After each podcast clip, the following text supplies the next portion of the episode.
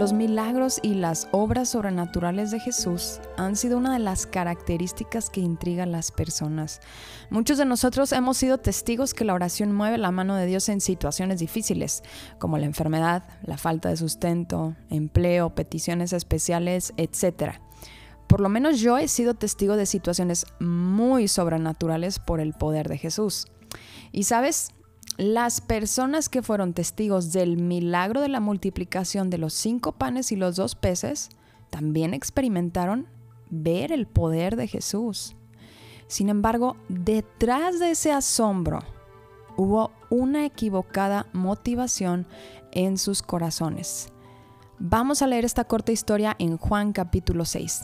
Bienvenidos al podcast Como el Siervo, yo soy Marcela García. Después Jesús cruzó al otro lado del mar de Galilea, conocido también como el mar de Tiberias.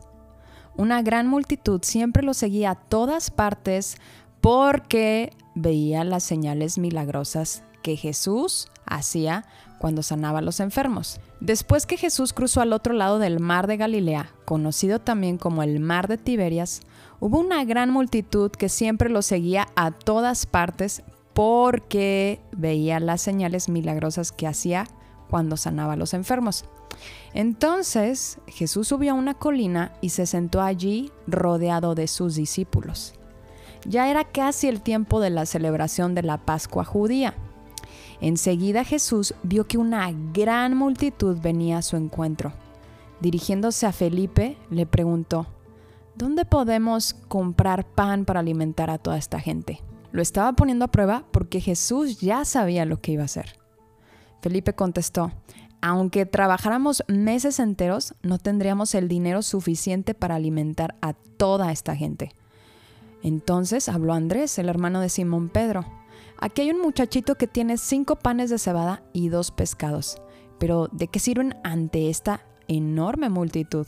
Jesús dijo, díganles a todos que se sienten. Así que todos se sentaron sobre la hierba en las laderas, solo contando a los hombres sumaban alrededor de cinco mil. Es decir, faltaban las mujeres y los niños. Luego Jesús tomó los panes, dio gracias a Dios y los distribuyó entre la gente. Después hizo lo mismo con los pescados, y todos comieron cuanto quisieron. Una vez que quedaron satisfechos, Jesús le dijo a sus discípulos, ahora junten lo que sobró para que no se desperdicie nada. Entonces ellos juntaron las sobras y llenaron doce canastos con el resto que la multitud había dejado después de comer de los cinco panes de cebada. La gente, al ver la señal milagrosa que Jesús había hecho, exclamó, No hay duda que es el profeta que esperábamos.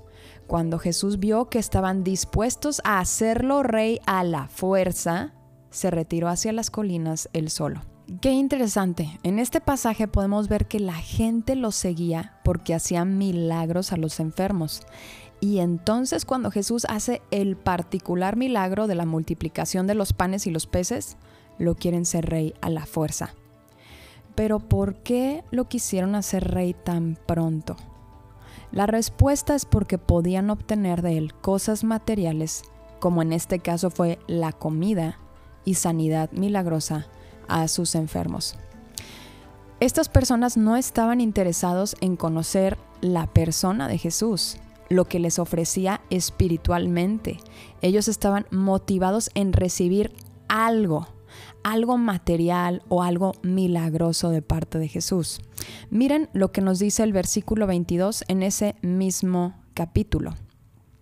Al día siguiente, la multitud que se había quedado en la otra orilla del lago se dio cuenta que los discípulos habían tomado la única barca y que Jesús no había ido con ellos. Varias barcas de Tiberias arribaron cerca del lugar donde el Señor había bendecido el pan y la gente había comido. Cuando la multitud vio que ni Jesús ni sus discípulos estaban allí, subieron a las barcas y cruzaron el lago hasta Capernaum para ir en busca de Jesús lo encontraron al otro lado del lago y le preguntaron, Rabí, ¿cuándo llegaste acá? Jesús les contestó, les digo la verdad. Ustedes quieren estar conmigo porque les di de comer, no porque hayan entendido las señales milagrosas. Ojo lo que dice, no porque hayan entendido las señales milagrosas. Esto lo vamos a ver ahorita. Aquí este suceso, este milagro, se expandió a oídos de otras personas e hizo que llegara hasta Tiberias. Es decir, el chisme se expandió. Gente comenzó a venir para conocer a este tal Jesús que había hecho un milagro. Cruzaron hasta Capernaum en busca de él. Y Jesús es una persona directa. Si tú lees las escrituras, no te anda dando a tole con el dedo. Llega directo a la necesidad de nuestros corazones y en este caso fue una exhortación. Ustedes quieren estar conmigo porque les di de comer, no porque hayan entendido las señales milagrosas. Vamos a poner esto en palabras sencillas. Ustedes me están buscando porque lleno sus estómagos, suplo sus necesidades, les doy riquezas, sano sus enfermedades, sano su economía, pero no están entendiendo por qué hago estas señales milagrosas. Y esto nos lo está diciendo las personas que solamente creemos estar con Él por lo que Él pudiera ofrecernos terrenalmente. Así como mencioné, queremos que sane nuestra economía, que nos dé el coche que queramos, que pague nuestros errores financieros en nuestras tarjetas de crédito, porque gastamos lo que no tenemos, que nos dé viajes, vacaciones, puras cosas superficiales y terrenales, que sanen nuestra enfermedad, etc.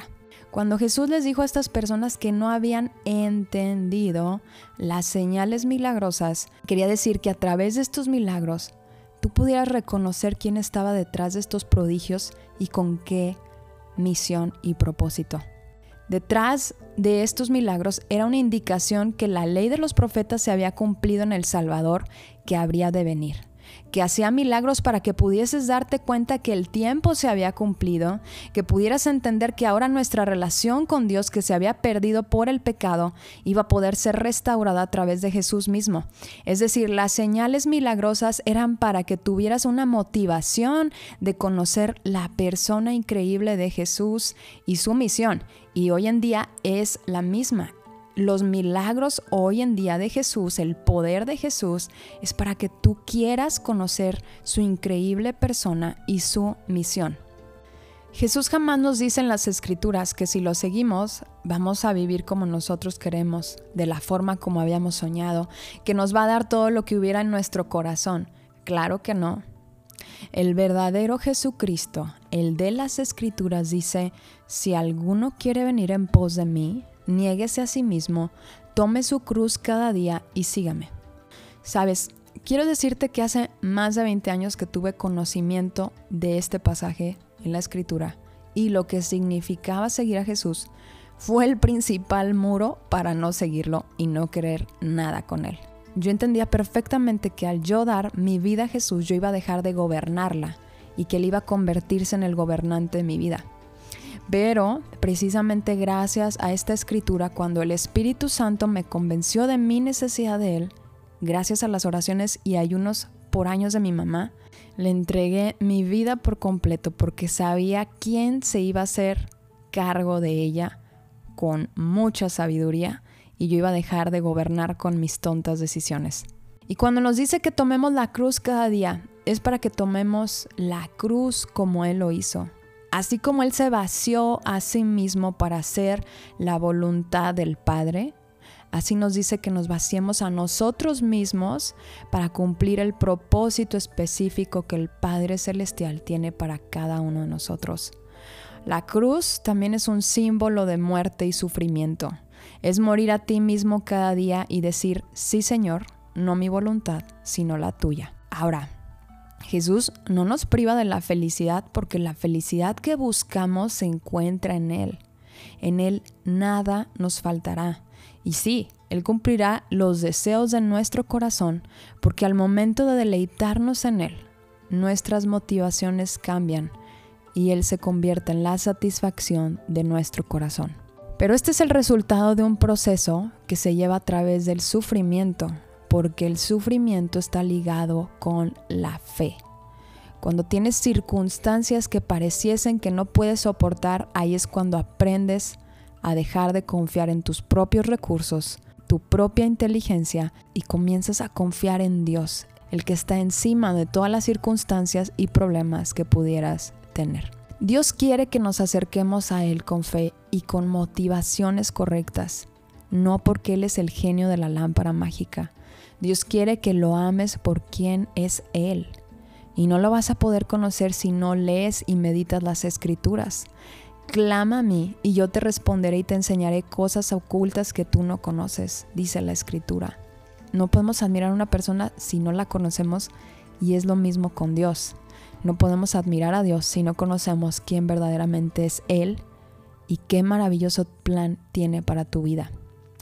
Pero déjame decirte que ese plan no lo vas a descubrir hasta que te acerques a Él como Él te pide que lo hagas, no como tú quieres hacerlo. Y esto es a través de Jesús, porque Jesús vino para darte vida y darte vida en abundancia, pero esa vida en abundancia tiene que ver con propósitos eternos, no nuestros propósitos terrenales y materiales. Tenemos que remover nuestra mente terrenal porque fuimos creados para estar y disfrutar de su presencia para siempre con Él, en esta vida y en la venidera. Y este podcast no significa que Jesús no quiera hacer un milagro en tu vida, al contrario.